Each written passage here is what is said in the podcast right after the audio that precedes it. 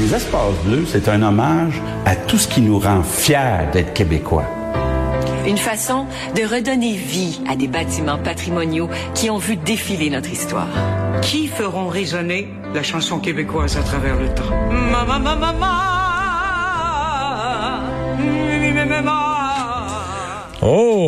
euh, c'est Ginette qui est dans cette vidéo. Euh, c'est le gouvernement Legault qui fait une annonce aujourd'hui. Je dois vous dire que moi, c'est une annonce qui me plaît euh, beaucoup. Je vous dirai pourquoi tout à l'heure. Ben, tu l'as dit aussi ce matin à LCN, où je me trompe, un endroit que tu vas souvent avec la famille. Je pense que j'ai été le premier à, à, entendre parler un peu des contours de cette annonce-là, qui était mystérieuse pour bien des gens. Je savais pas exactement quoi, mais je savais que c'était pas juste à une place. C'est ça que j'ai raconté à Jean-François Guérin les petits bouts que je savais. Puis je savais que François Legault était bien fier de ça. Mais là, puis tu tu dis euh, il y a un mystère, mais il y a encore un mystère concrètement. Euh, j'ai hâte de voir à quoi ça va ressembler. Donc après le panier bleu, l'on parle de l'espace bleu. On vient d'entendre justement une vidéo euh, du gouvernement Legault qui a été publiée sur les médias sociaux, notamment aujourd'hui, un investissement de plus de 259 millions. Donc on va aménager des espaces culturels dans des bâtiments euh, patrimoniaux, dis-je bien, on veut restaurer, évidemment, mettre de l'avant la culture régionale. Et je vous donne un exemple, le pavillon camérois du séminaire de Québec. C'est ça que tu en as parlé à quelques semaines. Oui, non, ça, on savait. Ça, voilà avec ta famille, tu disais ça. Non, au musée des civilisations. OK, c'est ça, je me suis C'est que, c'est que le euh, ben, j'allais là avec la famille. J'ai puis quand j'avais les enfants, on y allait plusieurs fois par année. Mais c'est que le musée de la civilisation est un peu comme le parrain. C'est comme, un, nouveau réseau de musées qu'on crée aujourd'hui, l'espace bleu. Appelons ça un réseau de musées ou d'espace culturel. Et c'est le musée de la civilisation. Et ce que je disais, c'est le musée de la civilisation si vous avez les gens qui connaissent pas, euh, quand vous allez à Québec, manquez pas ça. C'est le plus beau musée au Québec en matière, à mon avis, de donner accès au savoir, à la culture, à l'histoire, de faire de l'interactif, de faire vivre des expériences. Nous autres, les enfants voulaient toujours aller au musée de la civilisation. Puis c'est pas euh, ben des enfants, ils vont dire ah, aller au musée, c'est plate, rien de plus plate, on fait rien, on marche, on regarde des affaires plates. Mais c'était jamais ça au musée de la civilisation. Alors je trouve que c'est un, je trouve c'est bon là, tu sais, c'est un, bon parrainage que celui que peut faire le musée de la civilisation euh, pour le pour les, les, choses à venir.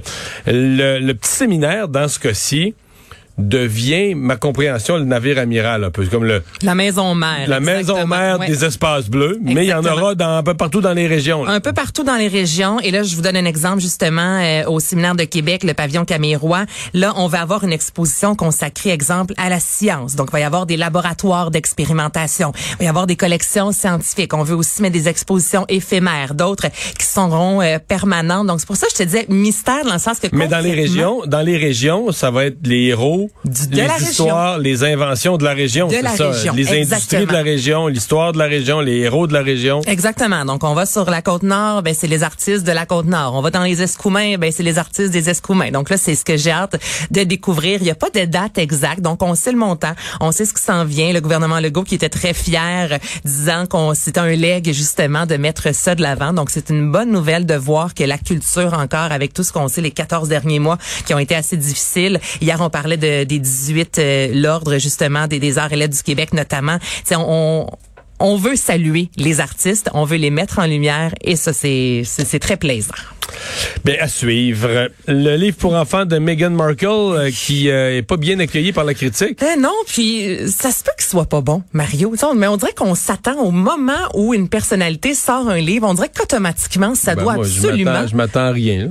non, mais souvent, on sait ah que ça, Barack Obama sort un livre, on le sait que ce livre-là va rapidement se retrouver un best-seller, notamment sur Amazon. Et là, ben, parce qu'on se dit, maintenant, Meghan Markle, au moment où elle sort Contrairement à une personne qui fait ça tout seul, elle a dû avoir 65 euh, relectures, des gens qui sont repassés et qui disent si c'est pas bon, compte tenu des moyens et des moyens financiers, il y a plus de chances que qu'il y a un râteau qui l'a accroché en chemin, ce qui était pas bon, puis qui était, ben, ça a passé un certain système de filtration. Mais pourquoi ben, qu'est-ce qu'on y reproche? Mais en fait, je, vais te dire dans le Times, ok, ce qu'on dit de ce livre-là, c'est l'histoire manque tellement d'action et de prise de risque, de risque que l'on vient à se demander si l'écriture fut confiée à un meuble. Dans le Télégraphe, maintenant, le livre sans humour de Meghan Markle pourrait faire détester la lecture à toute une génération. c'est chiant ça. C'est chiant, mais c'est drôle. Donc, en fait, même le livre sur Amazon ne s'est pas hissé dans les 200 best-sellers. Il, se retrouvait mais même qu'est-ce que c'est comme livre?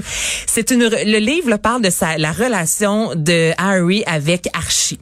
Donc, c'est la relation d'un père et de son fils, mais on parle évidemment euh, de, de, la royauté. Moi, je regardais ça, je me disais, ben ça a l'air bon au niveau du synopsisme, euh, les dessins aussi, mais finalement, mais ça c'est un livre pour enfants ben, c'est un livre pour enfants. Imagine-toi, là, dans plusieurs librairies, le livre est déjà à rabais, mais le livre est sorti le 8 juin, Mario. Ça n'a aucun sens à certains endroits. Sinon, ça fait Mais deux pourquoi semaines. ça intéresserait les enfants, euh, le lien entre la, la, la monarchie? La monarchie. Peut-être que le, sujet est plate aussi pour des enfants. Ben le sujet est peut-être plate pour des enfants. Puis ça se peut que l'histoire soit plate tout simplement. Tu sais, puis des fois on cherche trop loin. Tu sais, Élise euh, Gravel euh, avec une patate à vélo, là, c'est la chose la plus simple au monde, mais ça marche pour les enfants. Donc je sais pas est-ce qu'on a voulu trop en mettre? Reste à voir. Mais le livre, ça ne fonctionne pas, mais pas du tout. Donc je pense pas qu'il va y avoir un, un tome 2. Et là, je te parlais justement du euh, Telegraph, ce journal-là. Euh, il y a une des journalistes qui a été euh, Julie Burchill qui a été mis à qui a été tassée, je te dirais. Et ça assez rapidement. Le nom de l'enfant, leur nouvelle petite fille, c'est Lilibet Diana. Lily pour la, reine Elisabeth, Diana pour la, la princesse Diana. Et là, ce qui a été mis sur les médias sociaux, la journaliste, elle a dit quelle opportunité ratée. Ils auraient pu l'appeler Georgiana Flordina en allusion, faisait allusion rapport, à, George Floyd. Oui, je comprends très ben, bien l'allusion, mais aucun rapport. Je, ça n'a juste aucun bon sens, mais c'est parce que le couple, dans les médias, sont sortis à maintes reprises en parlant de George Floyd. Ils ont pris la, la position par rapport à cet événement-là. Ils sont rendus aux États-Unis et la journaliste a ajouté ensuite, les fiers parents Harry et Meghan annoncent que leur nouveau bébé, Georgina Floydina, a signé son premier contrat avec, avec Netflix. Encore là, parce qu'on sait que le couple collabore notamment avec Netflix. Donc, la journaliste vient de perdre son emploi. Mais, mais pourquoi? Parce que c'était de mauvais goût, euh, soi-disant. Euh. On sait pas trop pourquoi. Elle aime pas vraiment le couple. Elle a mis ça sur les médias sociaux. Elle a mis ça sur Twitter. Là, évidemment, on l'accuse de racisme. En plus, là, George Floyd a tellement rien à voir avec la, famille royale. Il y a aucun lien à voir. Et celle-ci a décidé que c'était une bonne idée de, de, gazouiller ça. On avait eu la même nouvelle pour euh, des concerts en Europe, à Barcelone, entre autres. Un peu à titre expérimental. On prenait des gens entièrement vaccinés avec un test, etc. Puis on leur faisait, on les faisait participer à un concert. On fait ça aux États-Unis maintenant. Oui, mais là, c'est plus un test, Mario. On est rendu là le 20 juin. Nous sommes le 10 juin. Les Foo Fighters vont jouer au Madison Square Garden devant 15 000 personnes, Mario, imagine-toi. Et là, les gens vont devoir, évidemment, arriver avec une preuve de vaccination. Ensuite, Bruce Springsteen sera pour sa part à Broadway cet été, une trentaine de représentations. On va exiger également d'avoir euh, le, vaccin, même son cloche pour le Lollapalooza. 100 000 personnes par jour Là, on est rendu là. Il y a New York qui veut éventuellement, sur le 21 euh, juillet, si tout va bien, selon New York Times, faire un gros, gros spectacle pour célébrer la réouverture de la grosse pomme. On a fait appel à Clive Davis. Imagine-toi qui a travaillé avec Johnny Joplin. au Madison Square Garden, c'est plein, euh, plein, plein à Foo Fighter, ok, pas de plein à craquer. Tu sais, puis là, je regardais au Québec, c'est pas si pire. On est rendu à 2500 places, notamment à Rimouski, avec les fameux enclos. Là, c'est ce qu'on a appris là, avec bon 200 pers 250 personnes qui seront séparés dans 10 endroits. Donc, euh, j'imagine que ça s'en vient ici, mais c'est quand même fou de penser qu'à 5-6 heures d'ici, Mario, il va y avoir 15 000, il va y avoir ouais, plus mais là, pour l'instant, la frontière est même pas ouverte, mais on pourrait pas y aller. mais ça aussi, ça s'en vient. Mais moi, ça je aussi, suis. Ça vient. Toi, est-ce que c'était pour ça, apporter euh, une preuve que ben tu as été vacciné? Ben, moi, je suis enclin à ça, absolument. Ben, tout à fait, tout à fait. En fait, ce qui va être le vrai défi, ce qui va être le vrai défi pour les États-Unis, c'est ces preuves-là. Parce que pour l'instant, tous les projets de, de, au niveau des États, peut-être certains États qui vont le faire, mais tous les projets de preuves vaccinales, mm-hmm. ou pire, le mot qui fait mal, qui fait peur, le, passeport, vaccinal. Là, il y a des gens qui sauvent, qui fuient, qui rampent. Mais euh, dès qu'on parle de ça aux États-Unis, il y a des craintes, il y a des gens qui sont contre. Et la question se pose aussi pour la frontière. On faisait des farces cette semaine ici puis à LCN, mais tu sais, toi, t'es agent, agent au service frontalier, là. Mm-hmm. Puis quelqu'un arrive, un Américain arrive, t'as une entente Canada-États-Unis pour laisser passer à la frontière les gens doublement vaccinés, mais une personne, a un papier d'une pharmacie du Tennessee rural, euh, signé par son, qui dit, qu'il te dit signé par son pharmacien, qui écrit mal, qui barbouille.